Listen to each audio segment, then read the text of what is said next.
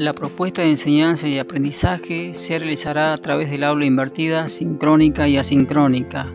Esto quiere decir que, primeramente, bajo la modalidad asincrónica, los y les estudiantes tendrán acceso, antes de cada encuentro sincrónico, a todo el contenido audiovisual, podcast o bibliografía a desarrollarse en cada unidad y tema a través de la cursada.